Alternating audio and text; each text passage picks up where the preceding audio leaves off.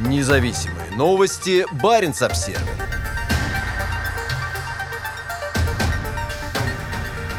Грузопоток по Севморпути бьет рекорды. В 2020 году по российскому арктическому маршруту перевезено более 32 миллионов тонн грузов.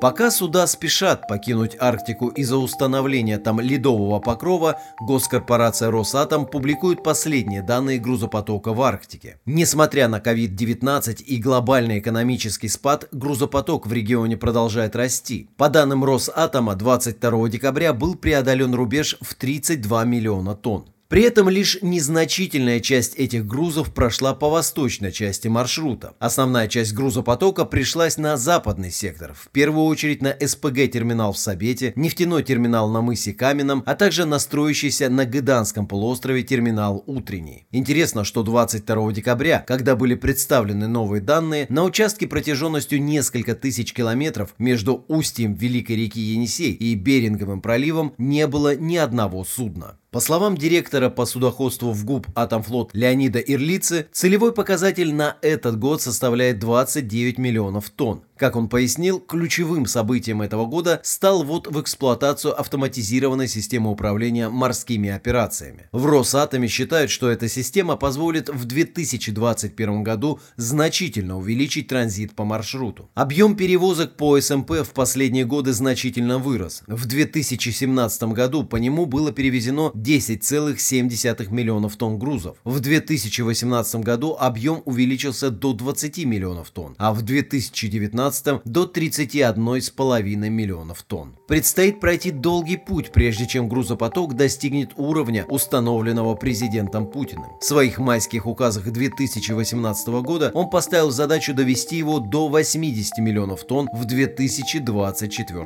году. Независимые новости. Барин обсервис